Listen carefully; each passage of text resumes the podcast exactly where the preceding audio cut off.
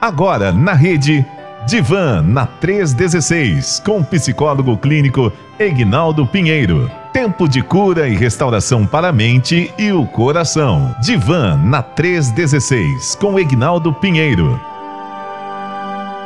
E hoje, quinta-feira, você sabe, é dia de estarmos conversando com o nosso querido amigo Egnaldo Pinheiro, diretamente aqui de Samambaia City, que fica aqui no, na, no, no Distrito Federal, né? É, então, fica no Distrito Federal. E ele já está conosco aqui. Doutor Egnaldo, bom dia, tudo bem? Bom dia, pastor Elber. Tudo bem, graças a Deus. Tudo em paz. Fiquei na dúvida aí onde eu estava, mas tudo bem, tô aqui em Samambaia mesmo. Tá na Samambaia, né? Distrito Federal. tudo em paz. que bom. É, doutor Aguinaldo, a minha câmera aqui, rapaz, deu um tilt, eu ainda não tive tempo. Ontem eu tive que fazer uma viagem curta e rápida aqui pertinho. Ah, eu, eu não tive tempo de resolver esse, essa questão dessa câmera aqui e tal. E, enfim, ah, segundo os nossos universitários, universitários está tendo uma uh, como é que eles falaram para mim? É uma incompatibilidade do, do, da plataforma Zoom né com com a câmera e tal. Então aí que eu tenho que fazer um procedimento aqui e tal. Enfim eu ainda não tive tempo para fazer isso. É pois essa é, é, né? a realidade Acontece. então então hoje eu eu particularmente não vou usar as câmeras. Mas é isso se o senhor não se importar por favor o senhor é, é, é, é, o senhor vai estar aí conversando, mas a tua câmera vai estar ligada aí direitinho e tal, até porque para quando o povo for uh, assisti-lo no YouTube da vida aí, né, eles possam vê-lo e enfim. Mas muito bem. E aí, tá tudo bem? Tudo em paz? Chuva bastante aí na paz. Samambaia não? Choveu bem pela madrugada, é aquela chuva que vem, para, mas agora que deu uma estiada, mas estava chovendo bastante. É, né? Ó, eu acordei por volta das 5 horas da manhã com um, como diz lá no, no, no meu Pará, um pé d'água, meu, acontecendo aqui, né, né, na- na- nessa minha região aqui, né? Então tava, o trem tava, tava rolando lá. Exato, isso aí. Tava acontecendo mesmo. É, muito bem. Mas, doutor Aguinaldo, e hoje, então, hoje nós vamos falar sobre transtorno depressivo especificado e transtorno depressivo não especificado. Meu Deus do céu. Não vai parar de surgir transtorno, mas não, doutor, doutor Aguinaldo, pela mãe do guarda, eu, hein? É. A gente, a gente tem seguido ali o DSM-5, né? Hum. Que é o, o manual para transtornos. Esse é americano e a gente usa aqui para mundial é o CID-10, que tem as referências do DSM-5. E aí hoje a gente está encerrando, né, a questão do transtorno depressivo. Transtorno continua, né? Só vai mudar algumas coisas. Então a gente está terminando o transtorno depressivo. E aí é, essa é uma das questões que é mais para a parte médica, pa- para a parte clínica e para os psiquiatras para a gente apresentar, né? Na quando isso vai vai para o a pessoa que tem o seu diagnóstico. E é interessante a gente saber, né? Porque assim, é, o pastor não tem ideia de quantas pessoas quando recebem um diagnóstico estão fazendo com um psiquiatra, aí eles vão logo lá no, no Dr. Google, né?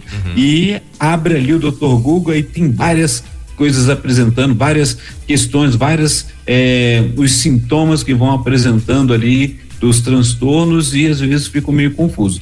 E ou então querem se automedicar. E a gente sempre orienta para que busque a orientação eh, espe- eh, dos especialistas. E essas especificações, pastor, são importantes porque elas vão para é, o prontuário do, do, do paciente. Isso vai servir para apresentar também é, na sua na firma. Então, tudo isso daí é, é a parte de nomenclatura. Então, hoje nós estamos terminando é, a parte de transtorno depressivo, apresentando é, o que que, como que deve aparecer lá no seu prontuário, no seu relatório. Às vezes a pessoa vê lá um CID é, F é, número lá e ele fica tentando saber o que que é. Se ele for lá no Dr. Google, ele vai ter esse, porque é um manual e o manual vai mostrar. A questão toda é que ele precisa estar sendo acompanhado por, por um especialista, precisa estar sendo acompanhado pelo psiquiatra, se for um necessário, precisa estar sendo acompanhado por, por um psicólogo para poder estar eh, sendo orientado. E esses, esses é, diagnósticos, eles acabam, quando a pessoa pede ah, um atestado, né? Ele vai aparecer lá. Inclusive, a gente coloca ali, existe no, no logo no, nas especificações da CID-10, por exemplo, se um familiar leva o seu paciente ou vai acompanhá-lo a uma ao médico, a um, a um tratamento e ele perdeu o dia de trabalho, existe um CID específico que é para o acompanhante da pessoa que está fazendo o tratamento. Ele pega o atestado com aquele CID especificado, que é um CID que diz que ele esteve acompanhando é, o seu familiar ou alguém em uma consulta médica para que ele possa, numa consulta psiquiátrica, para que ele possa ter o, o dia dele não perdido, né? Garantido por lei também. Muito bem. Uh, a primeira pergunta que eu queria fazer de saber, é, saber do senhor, doutor Ignaldo, é assim. É, hoje já consegue é, enumerar aí quantos uh, transtornos, no caso, uh, você falou que são, são hoje acaba o, o nosso uh, o assunto de transtorno Uh, depressivo. Depressivo, tá? Eu ia dizer psiquiátrico. Uh, mas depressivo. Todos eles são psiquiátricos. Acaba sendo, né? É, é. Então, então hoje acaba. Melhor, hoje, é, hoje a gente está falando. Deixa eu, deixa eu tentar abrir aqui só o teu.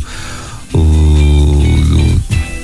teu perfil aqui, doutor Ignaldo, só pra gente, pra eu não me perder aqui. Agora sim, agora deu certo. Uh, então, enfim, uh, então hoje você está falando que hoje acaba, né? A gente vai estar falando sobre transtorno depressivo, o especificado e o não especificado, mas hoje encerramos. Agora, a primeira pergunta que eu queria saber é o seguinte: é, já tem já uma quantidade certa desses transtornos depressivos existe ou não ou isso sempre há a possibilidade de, de, de aumentar e tal chegamos a um limite ou não ou seja, na questão da depressão, porque a gente está falando das questões depressivas, né? Uhum. É, podem surgir outras, porque assim, os estudos sempre continuam, pastor. Uhum. Agora, esses já foram é, catalogados, identificados, estudados, uhum. né? E eles vão ap apresentar aquelas questões dos sofrimentos é, psíquicos que a pessoa tem, a questão mental. E nessa parte, quando eu falo que a gente chegou no final aqui, é dos que a gente tem já relacionado. Nós trabalhamos alguns aqui e aí, por exemplo, transtorno, a gente vai entrar é, mais para frente sobre transtorno de ansiedade. São transtornos psiquiátricos que acontecem e, e paralisam muitas vezes as pessoas. Então, respondendo a sua pergunta, pode surgir sim. No momento, nós fizemos assim trouxemos assim os que já são é, catalogados, já estão é, sendo trabalhados e dentre eles, por exemplo, eu não citei, mas é, tem momentos que há alguma reformulação. Por exemplo, do DSM-4 para o DSM-5 houve alguma mudança. Um foi tirado de uma categoria do outro, por exemplo, para poder ter uma é, um aprofundamento nos estudos e explicações melhores. Então, os estudos sempre continuam, tá? Então, pode surgir? Pode. Esses já são os mais conhecidos, esses já são os que estão, é, quando a gente vai buscar as orientações para saber qual quadro que a pessoa está vivenciando ali, ele, eles estão presentes ali. Então, uma curiosidade que o pastor e os nossos ouvintes vão perceber, aqueles que estão vendo conosco também vão acompanhar pelo YouTube, e se você procura lá, é porque é uma questão de que tem pessoas que podem ter mais de um transtorno depressivo e aí ele precisa ser é, colocado é, no diagnóstico. Então, por isso, ali nós vamos estar falando hoje, por exemplo, tem transtorno que tem o especificado, tem o transtorno que o, o, o o clínico ali, quando ele faz aquele primeiro, primeiro momento de atendimento, anamnese e vai acompanhar, ele vai colocar ali o que ele conseguiu é, destacar. Por exemplo, ele tem a opção de colocar, então ele vai especificar e vai dizer qual é o transtorno depressivo que está aparecendo ali, encaminhando para o psiquiatra, encaminhando para os estudos, para que possa ser tratado, até mesmo para que eh, as pessoas possam lidar com essas circunstâncias. Vou dar um, um, um exemplo a grosso modo antes de a gente usar o que está estudando. A gente fala de transtorno bipolar e tem vários níveis. E uma pessoa perguntou comigo se no, no transtorno bipolar, a gente conversando, e assim, a grosso modo, ela perguntou de uma forma geral se o transtorno bipolar a pessoa é, ouvia vozes. E aí eu coloquei, estava explicando para ela que assim, olha, é, a realidade, não, ela falou de transtorno de depressão, falando de depressão.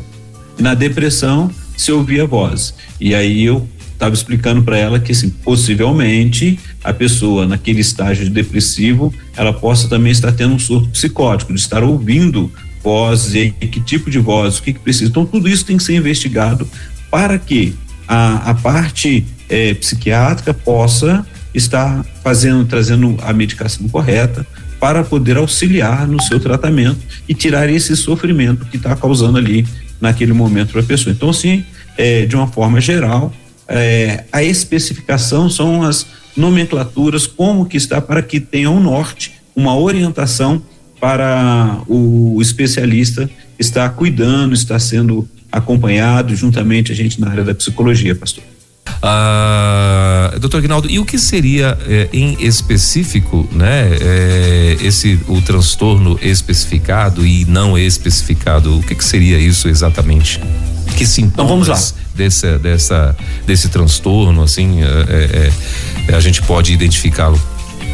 Isso, são muito boa pergunta a gente já poder definindo, né? Uhum. Que são categorias, né? Categorias, por exemplo, a, a, a o clínico ele vai fazer a avaliação naquele momento, ele está sendo acompanhado, aquela pessoa foi é, é, sendo atendido e ele pode ter sido ser atendido com, por um especialista ali naquele momento de, de surto, aquele primeiro momento, e aí ele pode, na hora da, da, da anamnese, do cuidado que ele vai sendo avaliado ali, ele pode comunicar, ele pode tem, tem a opção de comunicar a razão específica da qual a, está se apresentando ali o, o, o transtorno e, e a apresentação ela pode não satisfazer todos os critérios é, para qualquer transtorno depressivo ou, ou ela satisfaz um dos critérios, vamos dizer assim, que esse é o específico.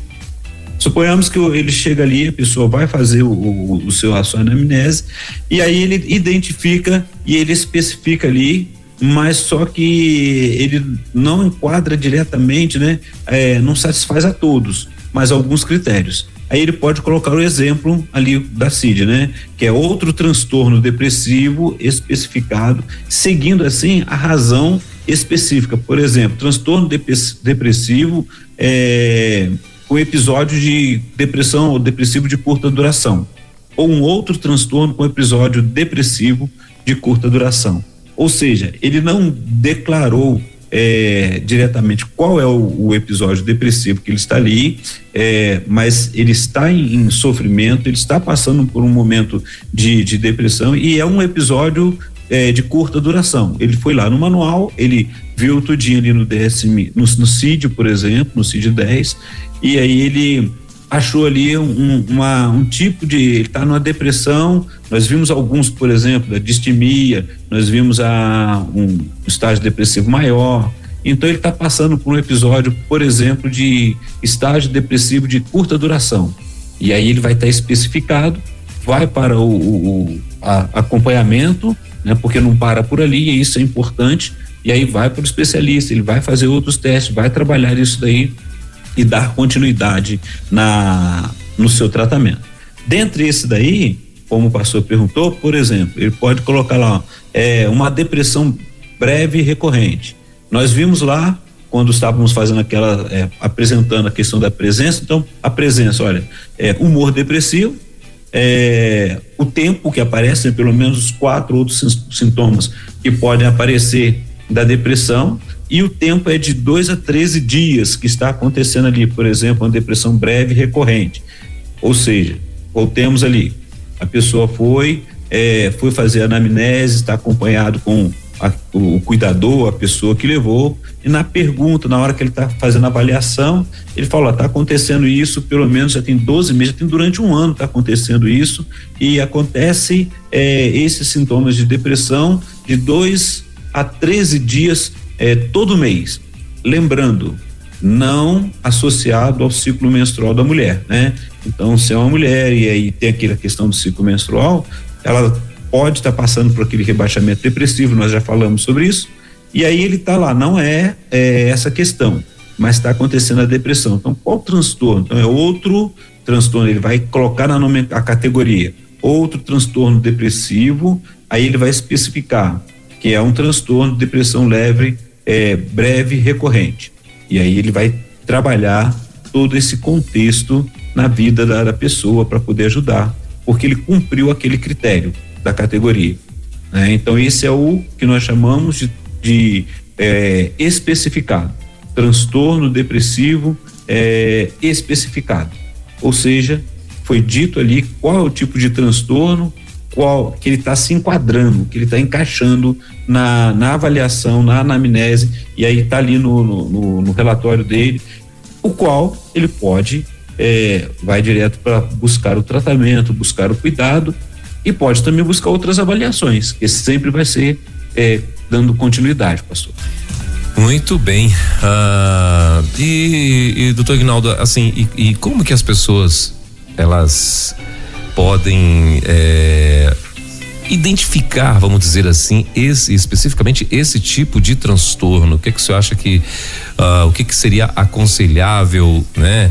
A pessoa quando ela, o senhor, o senhor falou ainda há pouco sobre a preocupação da que nós, né, seres humanos depois do Google temos quando, quando, quando temos qual, qualquer tipo de sintomas, né? O cara tem um, um, um, um, olhinho que começou a tremer ali, ele vai pro Google e tal para saber, né? Se o olho vai cair em 10 dias ou em duas horas e tal, ele já vai logo pra tragédia, né? Então, então assim. Exato. É, e quando a pessoa no caso ela é, dentro do, de, já de alguns sintomas aí apresentados é, quando ela descobre né que de repente tem algum sintoma que pode ser esse tipo de transtorno e tal o que que ela deve fazer para ela ter a confirmação disso procurar os especialistas não tem uhum. outra forma a realidade eh, pastor Elber é que o ser humano ele é muito criativo né uhum. e, e muitas vezes na sua criatividade ele quer aproveitar de um diagnóstico de um de um de um transtorno ou de algum momento, nem todos, né? Mas assim, algumas pessoas acabam é, querendo aproveitar disso para ter algum outro benefício. Então, assim, existem aqueles que têm os seus benefícios, e aí é o cuidado que precisa ter, a gente sempre orienta.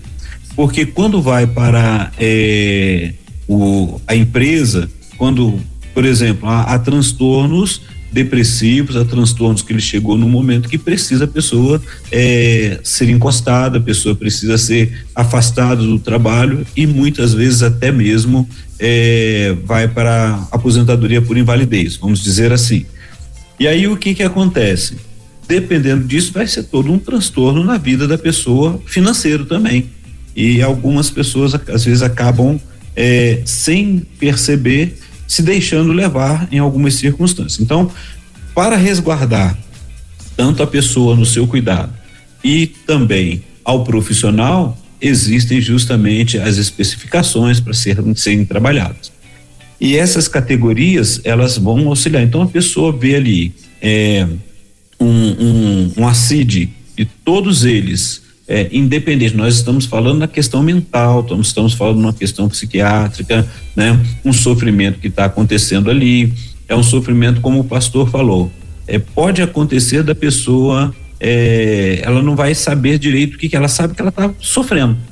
Geralmente, quando a pessoa vem, ela está sofrendo. Ela está tendo angústia, está tendo desistência da vida, ela está naquele estágio depressivo qual é o estágio, qual é o momento que ela está vivenciando ali. É, como nós vemos, é um estágio depressivo maior, que é aquele que corre até um risco, né? Que é aquele que em curta duração a pessoa está naquele estágio tão grave que precisa ser acompanhado, ter uma rede de cuidados e precisa até é, evitar que ela esteja sozinha perto de materiais pontiagudos, perto de lugares altos, que ela possa tentar contra a própria vida. Então ela vai ser cuidada. Ela não vai saber muitas vezes o que está ali no no prontuário dela. Aquela pessoa que está acompanhando vai ver.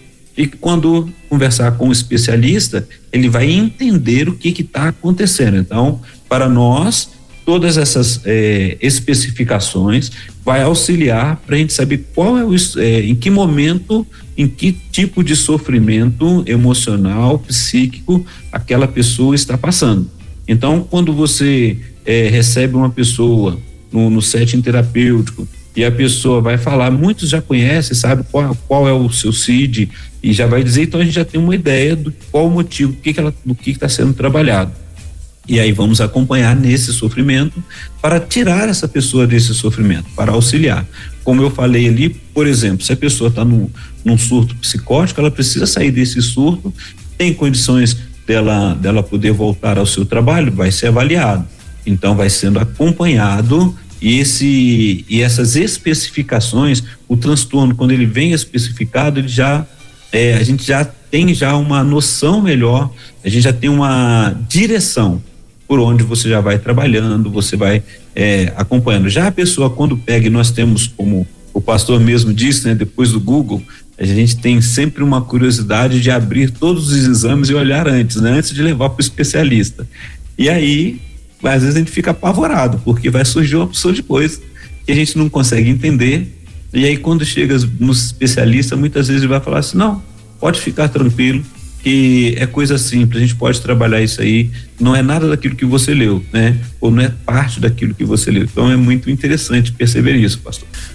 Uh, a gente, eu estava dando uma olhada, né, aqui um pouco sobre o, o tal do, é, é, é, tem uma, uma, uma, como é que a gente pode dizer, uma Jesus, faltou a, a, a, palavra específica, mas enfim, uma nomenclatura, né? Em resumo, uh, faltou uma nomenclatura em resumo aí do que que uh, do que que uh, do que que é o TDE, né? Isso, né? É TDE e TDNE, não é isso? É conhecido especificamente como TDE e TDNE, não é isso? É isso mesmo? É transtorno depressivo especificado Exatamente. e transtorno depressivo não especificado. Sim. Ou seja, a gente está falando do especificado, é aquele que o clínico, a pessoa, ela atende e ela tem a opção, ela faz a opção de comunicar a razão específica pela qual a apresentação não satisfaz os critérios para qualquer transtorno depressivo, ou seja, ou ele está olhando assim, olha, esse ele não tem não, não tenho como fechar um transtorno é, imediato, mas ele tem um transtorno. E o transtorno que está mais próximo, que eu vou é, colocar ali, especificar, é justamente isso aí. O não especificado, ele já é o contrário, ele não coloca, né? Ele coloca, é, ele vai colocar, ele não vai especificar qual é a, o, o transtorno. Por exemplo, você chega numa, numa sala de emergência e ele está ali naquele momento de surto, ele vai é, é, conter, vai trazer a medicação, vai ver tudinho, mas ele é, faz a opção de não especificar a razão pelo, pela qual os critérios para um que tem um transtorno depressivo específico. Então, ele não satisfaz, ele não, não, não, não tem a satisfação de qual é, não foi satisfeito um dos critérios, ele olha ali e aí ele não consegue é, dizer qual, qual seria. Ele fala, olha, por precaução e por cuidado também, porque na realidade tudo isso passa pelo cuidado que o médico, que aquela pessoa, que o profissional que está atendendo tem em relação ao a pessoa que está em sofrimento. Então, ele ele vai incluir lá, é, não há informações suficientes para fazer um diagnóstico mais específico. E aí ele coloca transtorno depressivo não especificado é um transtorno depressivo, ele está passando por um sofrimento, ele está ali é, tendo um momento de angústia, mas ainda qual é a causa? Que tipo de transtorno é aquele ali? E aí ele coloca transtorno depressivo não especificado, é um momento de emergência. Então tem várias especificações, né, para transtornos. Então tem o transtorno, por exemplo, com sintomas de ansiedade, os sintomas ansiosos, né? Então, é, e aí ele tem que cumprir. Lembra que a gente vem falando, né, que em cada categoria, em cada tipo de transtorno, ele precisa cumprir dentro do, dos critérios ali da, da CID é, e do DSM-5, ele tem que cumprir alguns critérios, pelo menos a gente já vai de, de quatro, quatro a cinco, de, acima de três, né? É, critério que ele satisfaz e aí você pode especificar, ele tem esse transtorno e aí ele vai ser trabalhado aquele transtorno. Quando no momento, é, numa sala de emergência, não consegue especificar, ele vai colocar que tem ali o transtorno, mas ele não especifica qual é o transtorno. E aí, quando essa pessoa que passa ali pelo primeiro cuidado, pela emergência, e ele vai e, é, e, e começa agora a ter condições de ser tratado, ele vai passar por avaliações e aí vai se especificar qual é o transtorno. Às vezes a gente encontra, pastor, com alguém, eu, eu já encontrei pessoas que na sua e, e, a pessoa às vezes fica um pouco meia é, vamos ficar um pouco indignada, né? Que ela acha assim, por que, que não achou meu qual era demorou para me dar o diagnóstico?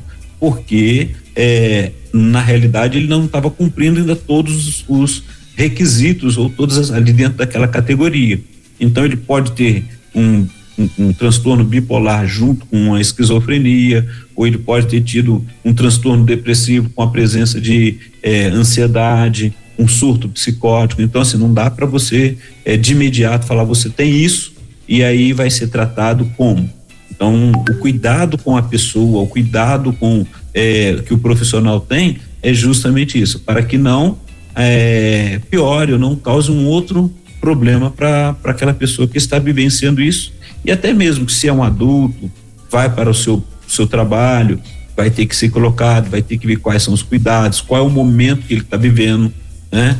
É, e aí a gente precisa estar bem atento em relação a isso. E quando chega para, para o psicólogo, o psicólogo no session terapêutico vai conversar com ele e vai trabalhar assim, quais são, é, a gente já vê ali quais são os sintomas, o que estava acontecendo e aí vamos trabalhar com ele para poder lidar com todas essas questões emocionais que ele está vivendo e a gente pede para que continue, se assim necessário, o acompanhamento psiquiátrico. Muito bem. Uh, o que eu ia dizer, doutor Aguinaldo, era exatamente esse, é, é esse daí, né? É, há uma preocupação, então, né, da, dos cientistas em sempre estar tá identificando, não é isso? Uh, sempre estar tá identificando que tipo de transtorno a pessoa está passando e tal.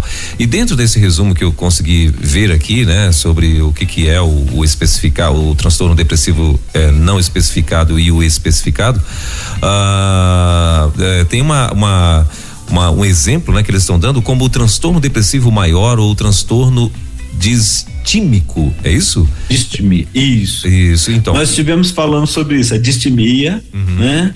E o transtorno depressivo maior. Vamos lembrar que o transtorno isso. depressivo maior, o, o tempo é, é, assim, é aquele momento que a pessoa entra num transtorno depressivo intenso, o tempo de duração ele é curto, ele cumpriu aqueles é, aqueles requisitos de um transtorno é, depressivo maior, cujo a, a situação, por exemplo, pode levar aquela pessoa, uma delas, uma, uma das da, dos critérios é que na, no auge da sua, da, daquela depressão, daquela angústia que ele está vivendo, daquele sofrimento, ele pode ser levado, ele pode é, tentar contra a própria vida, que seria o suicídio. E aí a gente tem que estar tá o que que vai acontecer? Ele vai ter que tomar a medicação correta para que ele possa é, ter uma estabilização do seu humor, da sua questão depressiva e a gente vai trabalhar com isso depois no setting terapêutico, é, conversando, trabalhando esses momentos que ele está vivenciando. Então foi especificado, por exemplo, a pessoa tem é, um transtorno depressivo e aí o, a opção é isso, né? A especificação dele, outro transtorno depressivo é, com é, depressão maior, estágio de, estágio de depressão maior, ou de ansiedade, por exemplo, vou colocar lá embaixo, vou falar para você ali do tipo de especificadores. Quando eu falei os sintomas de ansiedade, né? Ele vai ter que cumprir, o da distimia, por exemplo, ele, ele, tem que ter a presença de pelo menos dois é, sintomas durante a maioria dos dias do, do episódio. Sentir-se nervoso ou tenso, sentir-se é, inquieto já normalmente, dificuldade de se concentrar devido às preocupações, temor de que algo terrível aconteça, sentimento de que o indivíduo possa perder o controle de si mesmo. Essas são algumas características, por exemplo, do sintoma ansioso da distimia. E aí o que que acontece? Né? Ele está com aquele medo, mas qual é o tipo de, de, aí ele vai especificar a gravidade, né? É leve, é moderada, por exemplo, leve ele teria dois sintomas desses, moderado teria três, moderada para grave, quatro ou cinco sintomas, né? E aí grave já vai aí para cima, né? Então tem agitação motora e aí a pessoa vai precisar de um cuidado maior naquele momento. Então, as especificações são para isso. Às vezes quem está acompanhando né, que é sempre a gente pergunta como é que eu faço, né? Eu estou perto de uma pessoa, é um familiar, ele vai é, receber um atendimento, ele está passando por um momento depressivo e eu aí tem o diagnóstico lá. E aí nesse diagnóstico eu geralmente eu não vou entender direito, às vezes quem é a pessoa que está ali quase não se dá conta, mas ela pergunta logo com o especialista ou com o clínico, com aquele que está atendendo, e ele vai falar, olha, é, é, importante que você não deixe ela sozinho, que você não deixe, ele já está dando alguma dica do que está acontecendo. Se ela ficar sozinha, corre risco de tentar contra a própria vida. Ah, você não deixe nenhum material pontiagudo, nada material de material cortante, esteja mais próximo, esteja acompanhando, evita de passar, é, por exemplo, geralmente, né? Tem vezes que a gente vai e leva a pessoa de carro ou vai no ônibus, né? Você está ali naquela crise. Se a pessoa tiver um surto dentro do ônibus, se ela sai correndo pela rua fora, são os cuidados que a gente vai tendo. Então, são as orientações. Aí quando chega lá, ele vai trazer qual é o estágio, qual é o momento que aquela pessoa está vivendo. É especificar. Se ele não conseguir é, trazer isso, olhar ali, ele vai colocar não especificado e vai encaminhar para que possa passar por avaliações, passar por exames, e assim vai trabalhando, porque essas especificações ela vai ser exclusivamente para é, os, os profissionais e para a empresa, caso a pessoa ela vá participar de tem que levar para sua empresa ou aquelas pessoas que têm a questão de fobia social.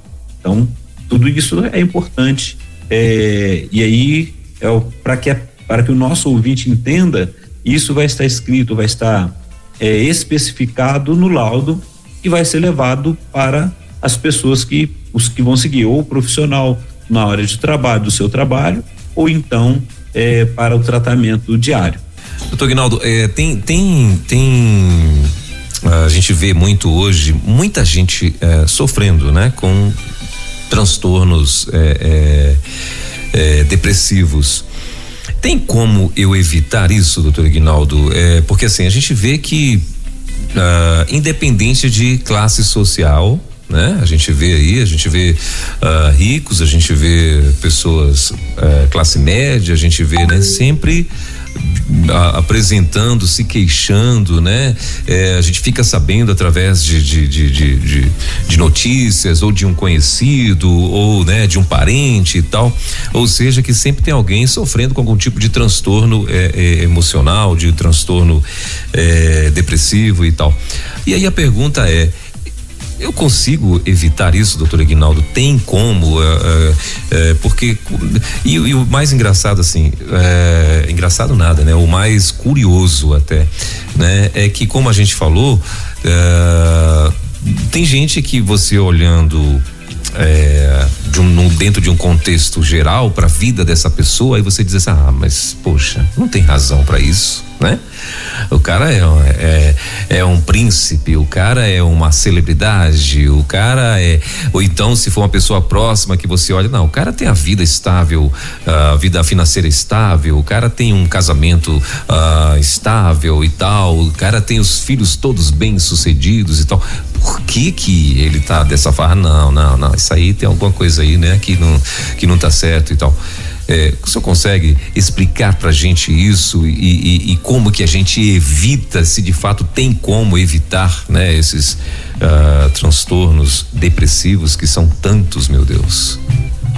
Tanto transtorno depressivo, transtorno de ansiedade que a gente vai estar observando, é, ele vai muito do contexto da vida da pessoa, né? Vamos lembrar. Sempre a gente pergunta, tem alguns que têm é, questões genéticas que vão acontecendo lá, mas é um quando o pastor me perguntava, eu fiquei pensando aqui sobre tudo que é demais, ele acaba causando um problema, né? Então, hoje, hoje a gente ouve falar bastante sobre os transtornos por causa da mídia, que ela é muito boa por um lado, porém ela pode ser ruim também, né?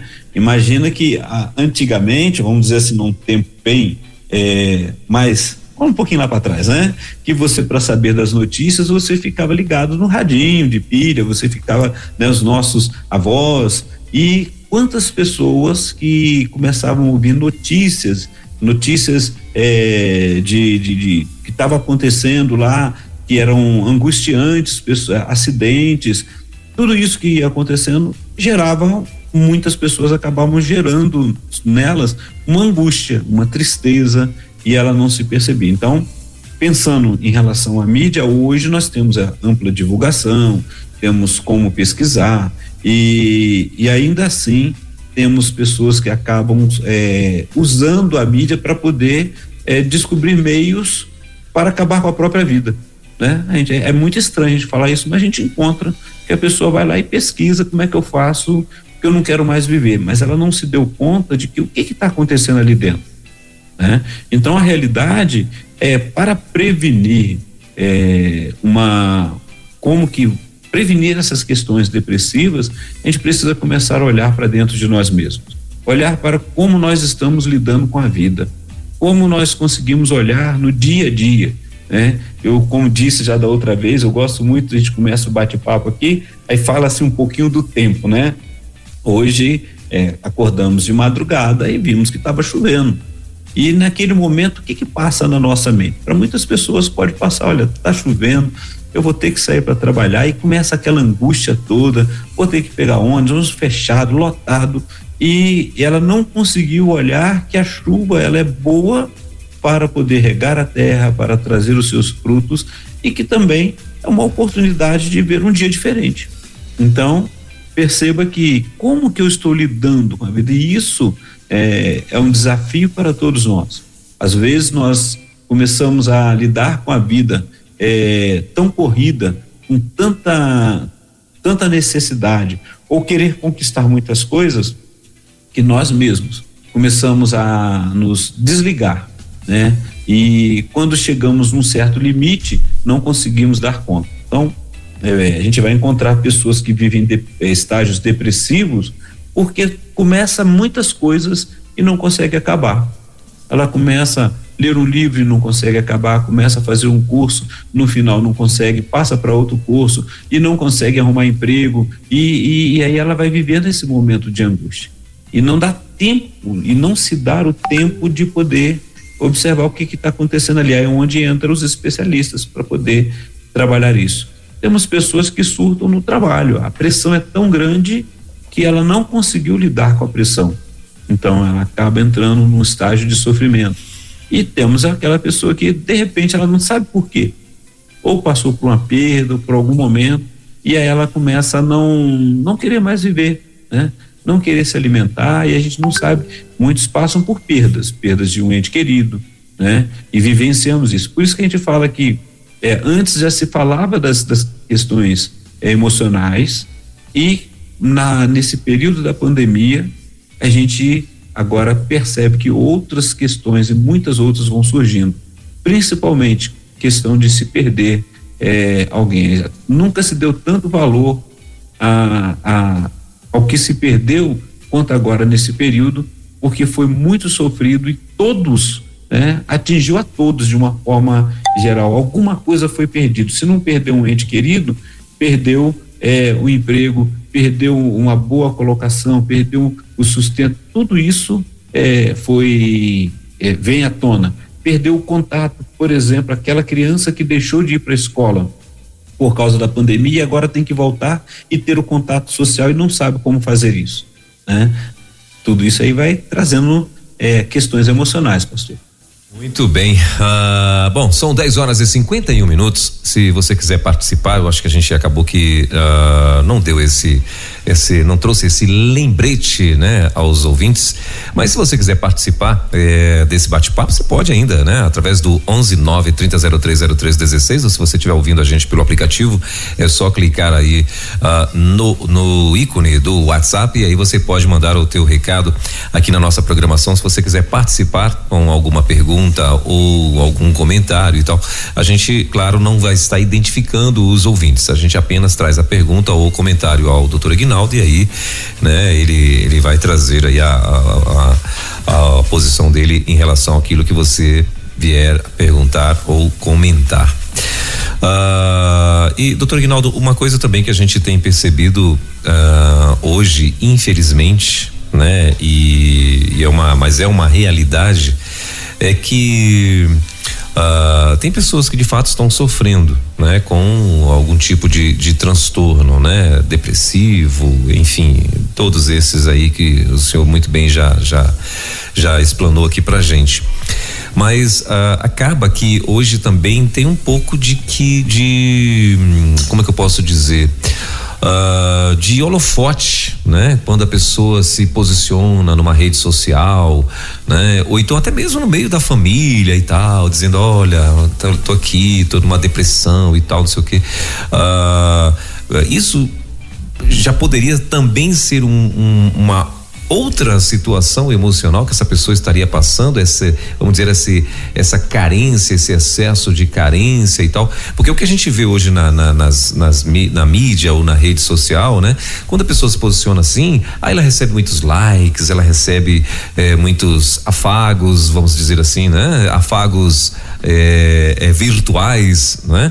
Mas ela recebe e tal. E a gente vê que acaba isso também meio que incentivando a, melan a melancolia, meio que incentivando a, a, a, as pessoas a se posicionarem dessa forma, né? Melancólicos, ou até mesmo incentivando, que é o que a gente já percebeu entre jovens e adolescentes, eles até mesmo é, é, fazendo de alguma forma uma, uma tentativa suicida, né? Tomando medicamentos e tal. Uh, nós, infelizmente, nós tivemos uma situação há pouco tempo, né? Na, na, de uma pessoa que conhecemos e tal. Uh, e de uma adolescente e tal. E aí, o que que foi percebido? No hospital aqui em Brasília, tinha lá várias situações, vários casos de adolescentes, né, que também tinham tomado remédios, né, uh, para uh, e, assim e, e, antes de fazerem isso, elas publicaram ou nas suas redes sociais ou nos grupinhos de, de WhatsApp, né, elas colocaram lá que estavam, né, cansadas da vida, queriam dar um tempo, não, não, não e tal, e, e até que ponto isso seria uh, simplesmente para para receber aspas aí likes ou até que ponto seria mesmo, né, a pessoa querendo dar um ponto final na sua vida por conta de algum sofrimento que está ali eh, enfrentando. Você acha que existe isso? Pode haver essa questão do de, de pelo fato de eu querer dar like eu, eu até colocar a minha vida de a minha vida de fato em risco? O cuidado que a gente precisa ter, pastor, é que e a gente sempre vai trabalhar até que ponto tem o comportamento manipulativo, né? Porque assim, tem a pessoa tem os seus ganhos também. Então, não estou dizendo que todos que fazem isso estão nessa questão, então a gente nunca, é, a primeira mão, vai deixar de acreditar que há uma possibilidade de risco. Então a gente trabalha com a possibilidade que a pessoa vai tirar a própria vida. E de repente pode acontecer até por, por é, ela na verdade não queria, mas houve um incidente ali que deu conta e aconteceu. Então, a gente precisa tomar o cuidado com isso. Então a gente nunca trabalha com a, com a possibilidade da pessoa estar só manipulando. E aí a gente só vai perceber isso à medida que a gente vai conversando com a pessoa, que a gente vai lidando, né? Ela foi atendida, foi acompanhada, a família e, e isso assim afeta a família de uma tal forma que a pessoa muitos não querem falar sobre isso porque assim, ela causa um sofrimento na família. E aí a família fala para outro que isso aconteceu é muito angustiante, porque vem o sentimento de culpa, a sensação de culpa. Então, baseado no que o, o, o pastor falou, realmente tem, às vezes a gente encontra muitas pessoas, grupos, né, que a gente chamava antes de tribos, que queriam trabalhar essa questão de, de autoextermínio e até onde dava para fazer. Então a realidade é quando se percebeu é, ou quando se percebe que uma pessoa começou a ter aquele humor rebaixado, aquele humor para baixo, não está querendo, é, não está tendo ânimo para alguma coisa, ela não tem forças para poder fazer isso, é se aproximar e começar a trabalhar e ver também, e principalmente aí os pais, os cuidadores, se olhar com os jovens, com quem que ele está andando, qual é a pessoa que está incentivando. Porque no meio de um comportamento de massa ou de um grupo, ela pode acabar, não era o que ela queria fazer, mas porque está no meio do grupo, é bom fazer e acaba fazendo também. Então, a gente tem que tomar cuidado com pessoas que manipulam e outras que são manipuladas. Então, precisa se tomar esse cuidado. Então, a gente não trabalha com o risco de que ah, isso não vai acontecer. Trabalhamos com a possibilidade que vai acontecer. E aí a gente chama toda a rede de cuidado, né? E aí, como o pastor falou assim, hoje a mídia, né, ela divulga com mais é, rapidez. Você está ali naquele WhatsApp, todas essas partes em, em momento real. E aí, se você percebeu, é bom a gente estar cuidando, a gente está orientando, está procurando saber. E há aqueles que são manipulação mesmo, vão olhar, quer que quer ser visto, ou até mesmo o sofrimento dela, dessa pessoa, está sendo um sofrimento de não estar tá sendo, é, de achar que não está sendo visto, não está sendo reconhecido, não está dando conta disso. Então, o que ela precisa é um cuidado, precisa orientação, porque depois não adianta ter likes, ter é, várias, várias é, palavras de ajuda, de autoajuda, né? É, se ela não, não conseguiu dar conta naquele momento e causou um prejuízo para sua própria saúde. Né? Que há aquela questão, assim como o uso de drogas, uso de medicamento também de drogas ilícitas, o uso de drogas lícitas pode depois desencadear realmente um transtorno mais severo na vida da pessoa. Então, cuidado é grande. Por isso, os estudos vêm trazendo, vêm mostrando quais são eh, essas categorias em cada transtorno, o que está acontecendo, quais, o que que se encaixa ali, para que possa ser acompanhado e, e orientado, para que possa usar eh, da, da, dos recursos que são que estão presentes aí, tanto que recursos médicos quanto os recursos psiquiátricos, psicológicos para poder ajudá-los. Muito bem. Uh, e é bom, desculpa, é, doutor Ignaldo. Hum. E é bom a gente uh, estar atento, né? Principalmente aos adolescentes, né? Da, da, família. Se você é líder de uma igreja, da igreja, né? Porque hoje a gente está vendo muito isso e, e, e o adolescente eles deve, é, é, é, acho que é um perfil de, de todo mundo já foi adolescente, né? Quem está mais velho hoje, claro, já foi adolescente. E é um perfil do adolescente ele querer mesmo ser o centro da atenção, né? Ele de alguma forma querer estar chamando a atenção, ou então ele se sentir reprimido porque conhece alguém que chama muito a atenção e, e convive ali no meio deles e tal. E, e, então hoje nós temos que ter muito esse esse cuidado e fica aí, né? O alerta a, aos pais, porque acaba sendo ah, perigoso de alguma forma, né, doutor Ignaldo? E outra coisa também que eu queria saber, assim, Uh, nós temos falado aqui, né? O senhor, o senhor tem falado aqui sobre uh, transtornos uh, depressivos e tal. E, e no, no, tocante à família, doutor Aguinaldo, a gente vê, por exemplo, é, situações de, de, de, que têm sido passadas de pais para filho e tal. Uh, o senhor acha que também, por exemplo, no, no, no, pode, isso pode acontecer de na família de uma vez só todo mundo está com algum tipo, ou melhor, todo mundo não, ou, ou partes, né, um, é, uns dois, três membros da família estarem passando uh, por, por, por, algum tipo desses transtornos, uh, só que de uma forma, né, juntas e tal. Isso existe essa possibilidade também?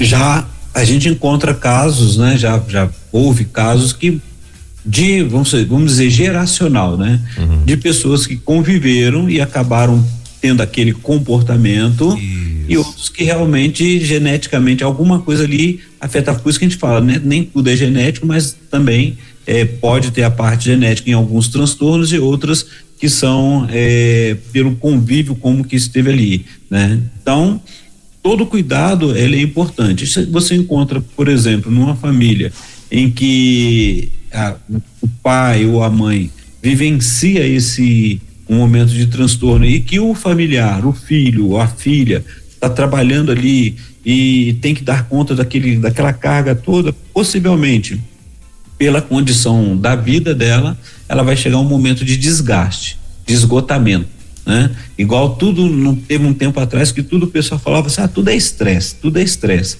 Sim, era um esgotamento que a pessoa chegou porque ela foi tentando dar conta, assumindo compromissos de que foi a mais do que ela podia e chegou num momento de estresse, aquele momento de estresse, emocionalmente ela se desarmou.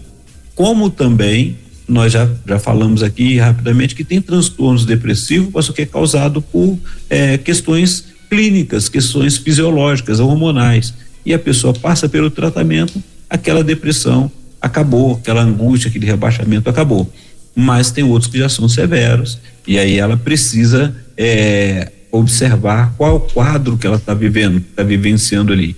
Então a gente tem casos na família é, de famílias que, por exemplo, se a pessoa fala, ah, dentro da família teve dois ou três que tiveram esquizofrenia e o filho mais novo agora está acontecendo tendo esquizofrenia também.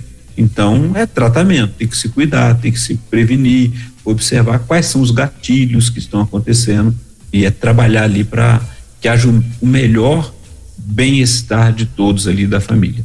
É, o, o, o senhor falou um ponto que, que era exatamente o que eu queria abordar.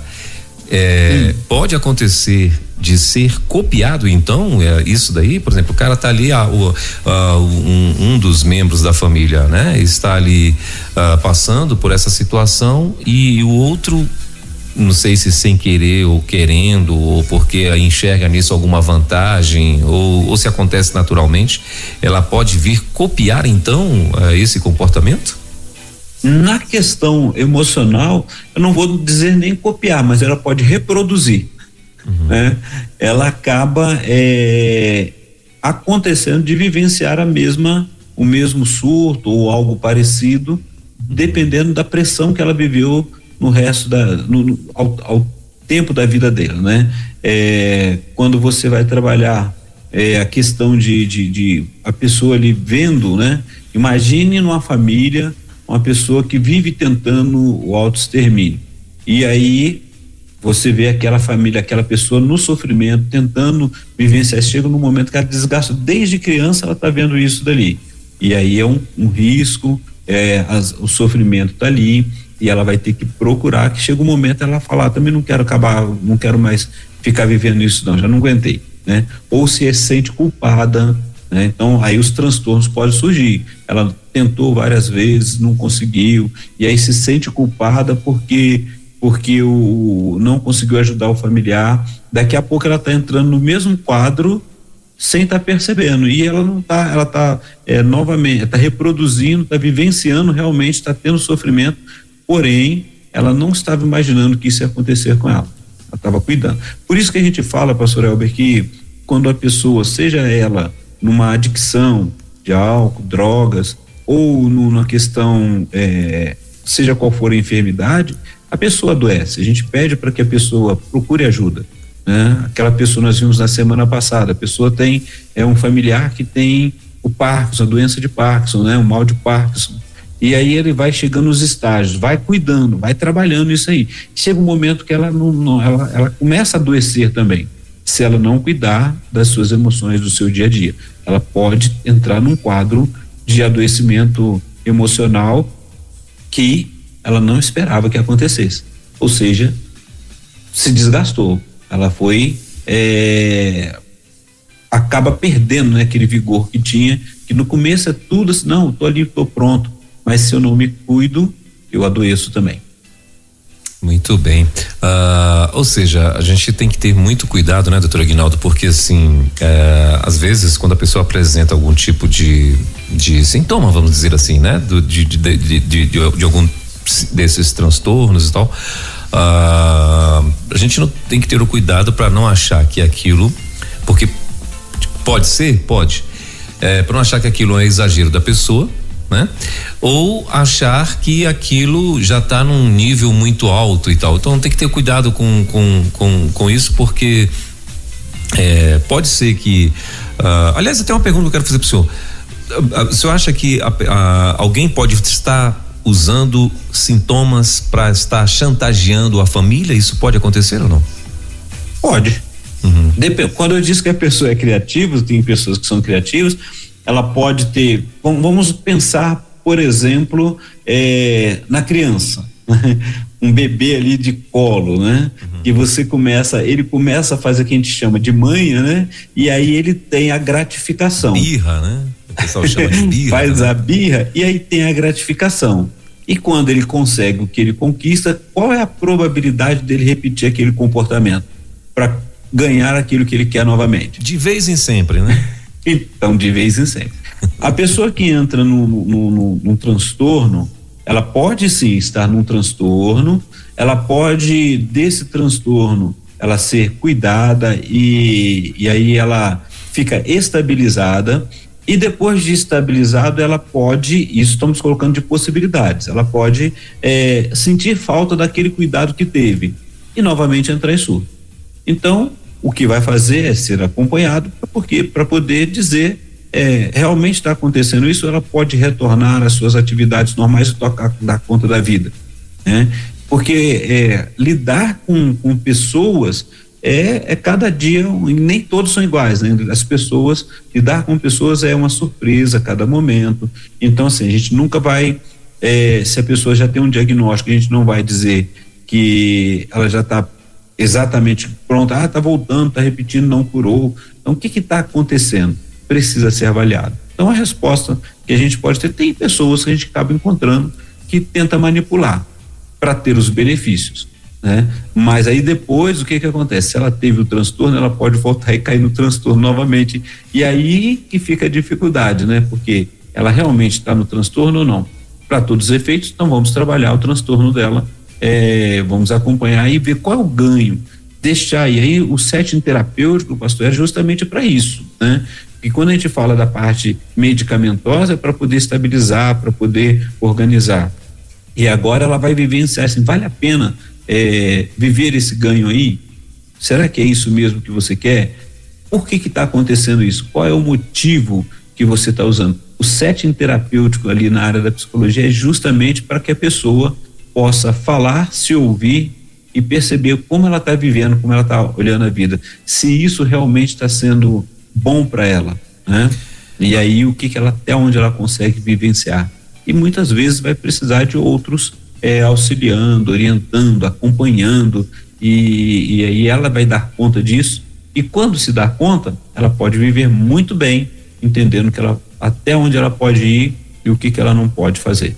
Ou seja, a, a, a, é, se o familiar se ele identificou ou desconfia que a pessoa está ali usando, né, um pseudo uh, sintoma e tal para estar tá chantageando a família, mesmo assim a família uh, não pode simplesmente querer acabar com isso na, como dizem, na marra, né? Não, não pode. elas têm, eu, é, de fato, elas têm que encaminhar a um a um psicólogo, convencer a pessoa, né, a ter a, a conversar com o psicólogo e tal, para se for o caso, até mesmo o psiquiatra, mas enfim, é, não, não, pode, né, querer julgar e, e, e, aí começar aquela discussão e tal, porque às vezes até porque a pessoa provar que está certa, ela pode querer dar um cabo na, da, da cabo da vida dela, não é verdade? se realmente ela está vivenciando isso, então por isso que é bom, vai junto, pede um dia para poder entrar numa sessão terapêutica com, com o seu familiar, né? Uhum. Converse. Tanto é que você vai observar quando um psiquiatra vê que tem alguém que está no, no, no, num grau de, de auto-extermínio, que ainda está severo, ele vira e fala para a própria pessoa: Eu quero o seu familiar, eu quero a pessoa, ou seu esposo, sua esposa, ou alguém que te acompanhe, que esteja presente. Uhum. Até mesmo porque essa outra pessoa vai ouvir e vai saber que, o que, que ela precisa fazer, vai ser orientada no que, que precisa fazer. Né? Porque muitas vezes a pessoa vai falar, ela está vivendo aquele sofrimento e por ser já um tempo ou demorou para poder se dar conta disso, e aí a gente precisa de alguém é, que seja uma rede, uma rede de cuidados, né? Por exemplo, eu estou conversando com alguém e eu percebo que, e eu deixo bem claro, olha, você não está em condição de, de, estar sozinho, vou chamar qual o seu familiar, vou, a gente entra em contato, a gente e tudo com a pessoa sabendo, não está sendo nada escondido, né? Ela uhum. precisa estar tá ciente que ela está precisando de ajuda. E aí, se isso estiver acontecendo, ela vai perceber que vai ter alguém ali que vai.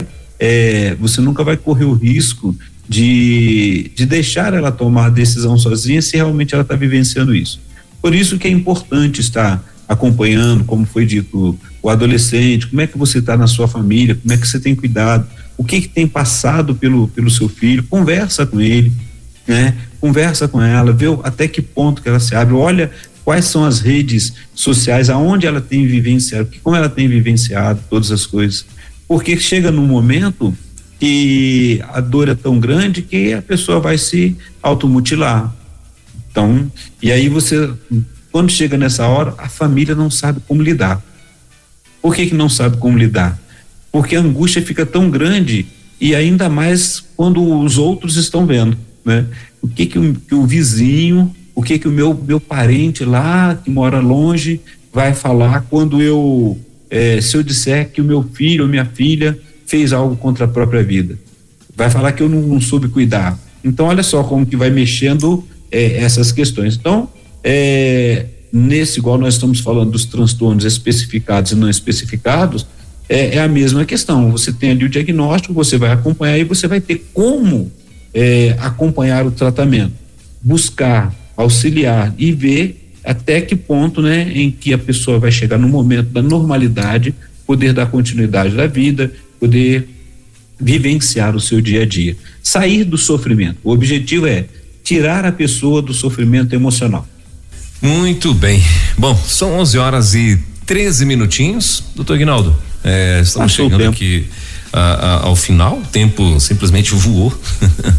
é, você teria mais alguma coisa que você gostaria de acrescentar sobre os transtornos é, especificados e não especificados? Então, é só resumir, pastor, que quando é, são categorias que vai, vai aparecer no, na, ali no seu diagnóstico, na pessoa que foi ali, que vai auxiliar, tanto que vai orientar, né, traz uma orientação tanto para as pessoas que vão ali e trabalham, precisam levar para a empresa, a empresa vai apresentar diante do, do INSS, né? Se ela vai ter a licença ou não, se vai se aposentar ou não, então a gente vê isso daí. Como também se for uma criança, se for um, um, um jovem, um adolescente, para os familiares estarem sendo encaminhados. Então, quando chega ali que o médico ou o psiquiatra ou, ou o próprio clínico, né, ele fala para o pai, procure um psiquiatra, procure é, um psicólogo ou fala para a própria pessoa não, que você não, não se sinta é, antigamente se fazia isso, né? Hoje não muito, mas ainda tem aquelas pessoas que ficam com um certo preconceito. Ah, eu vou ter que tomar medicamento, não vou. E, e aí resiste, isso é pior. Então você foi com alguém e tem um transtorno, ela percebeu lá e falou: olha, fisiologicamente está tudo bem, né? Está tudo funcionando normal, porém há um transtorno depressivo ali e ele vai especificar ou não. Se ele especificar que, olha, é um transtorno depressivo aí com, é, vamos dizer, com sintomas ansiosos ou então com características mistas, é, né, é, com característica melancólica, tá, tá lá, ele colocou, ele vai escrever lá no, no qual a especificação e vai te falar, ó, procura um auxílio, procura tratar, cuidar da saúde. E aí não, não se sinta diminuído, não, não fique com vergonha, mas procure ajuda, procure ajuda. A gente está aqui numa, numa, é, numa rádio que é, que é uma rádio missionária, e a gente fala assim, é, mas eu creio em Deus, eu, eu vou orar, o Senhor vai cuidar, mas se teve orientação, eu creio na cura, eu creio no poder de Deus, mas vamos buscar que se fosse assim, não teria deixado lá o doutor Lucas, que era um médico, e os médicos, é, as profissões para poder auxiliar você na sua demanda. Então, busque ajuda enquanto há tempo, enquanto você pode melhorar, de repente, nessa ajuda aí você vai tirar uma férias, vai descansar, vai refazer as suas energias ou até mudar de profissão, seja o que for que você vai fazer. Né? Então, mas o cuidado, pastor, é justamente isso. E aí essas informações são informações técnicas que vão para para é, os, os, médicos, aqueles que têm, têm que estar com os prontuários. Então, na realidade, às vezes a gente, o paciente quase não toma noção do que está acontecendo. Ah, você estava com a depressão né? Mas não vai ser explicado para você estava com a depressão assim, gravíssimo, não, né? A gente sabe o que está acontecendo e a gente vai entrar com todo o tratamento necessário. Mas se você for lá no Dr. Google, você vai ver lá no DSM-4, vai ver no CID 10, DSM-5, no CID 10, e aí cuidado para não ficar assustado. Muito bem. E agora, doutor Aguinaldo, é, também nós, nós estamos vendo aí é, o tal do chat GPT, você já ouviu falar? Ainda não, agora é bom procurar isso aí. o chat, esse chat GPT, ele traz uh, detalhes daquilo, né? Assim, é, um, é um, mais uma plataforma de, de, de, inteligência artificial que você pode conversar com ela, né? Então daqui a uns dias vai estar tá substituindo a, a, uma expectativa, inclusive de substituir o Google, só para você ter ideia. Então aí você imagina, você imagina agora o povo vai ficar tudo maluco de verdade agora, porque uh, no chat, uh, você qualquer pergunta que você faz para ele, ele te responde, né? Inclusive em detalhes, né? Eu até testei agora aqui e, e fiz exatamente, uh, botei lá, né? O transtorno, eu só escrevi assim, transtorno, depre, de, transtorno depressivo especificado e transtorno depressivo não especificado. Ele já me deu uma aula já aqui do que que é, em detalhes, do que que se trata, né? E tal, e enfim, e, e, assim, e é tudo que você tem, tudo que você pergunta, ele te dá uma resposta bem específica, é, assim, melhor, bem detalhada. Ele não te dá só um, uma, opções de resposta, não. Ele te responde aquilo que você está perguntando. É diferente do Google, né? O Google ele te dá várias opções de resposta e tal. Esse não, esse ele te ele te vem com a resposta pronta mesmo.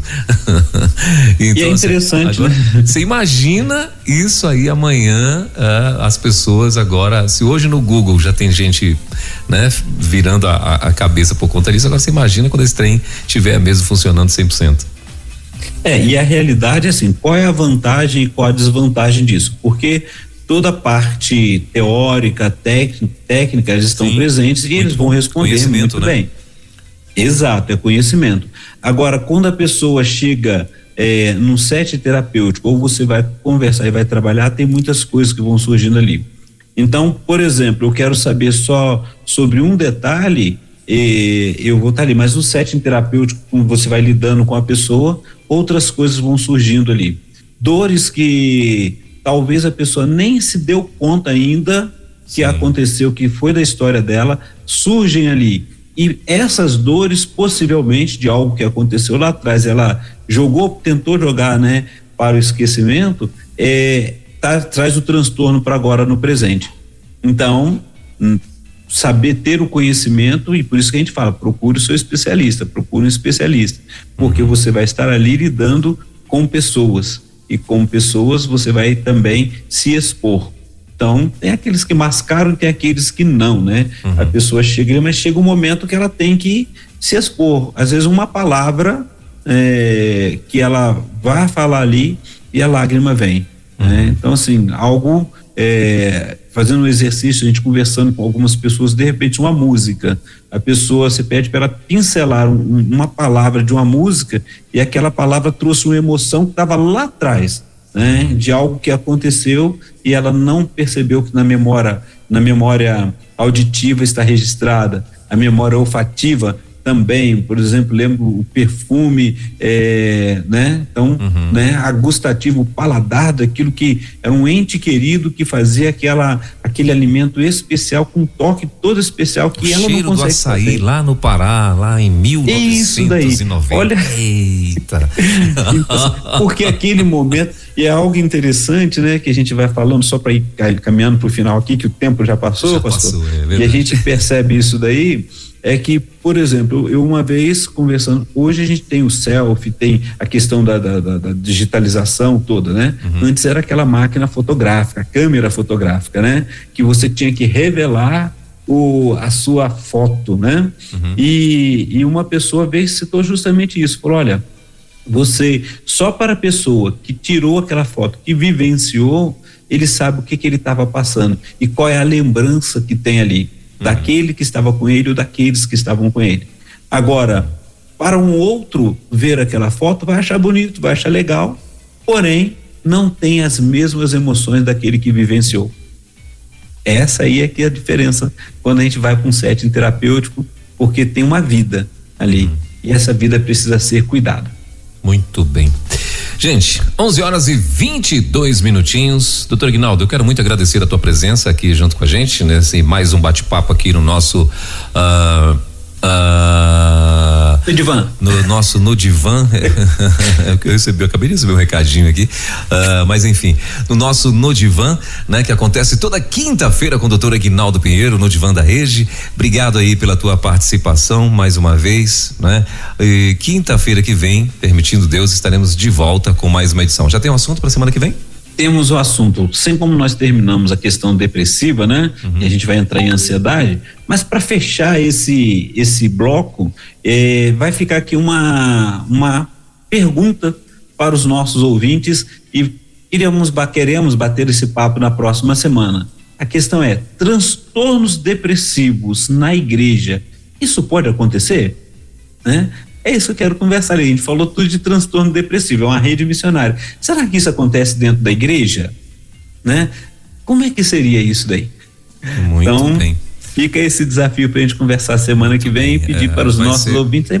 Vai ser bem interessante. Mandar, né? É, não, vai ser bem. É mandar só, Desculpa, doutor Ignaldo, vai ser bem interessante, né, o assunto, porque infelizmente tem gente que acha que a, a, o fato de você ser, ser crente e tal, é, você está imune de qualquer coisa, né? Sendo que tem coisas que somos nós que plantamos, né? Então. Exato.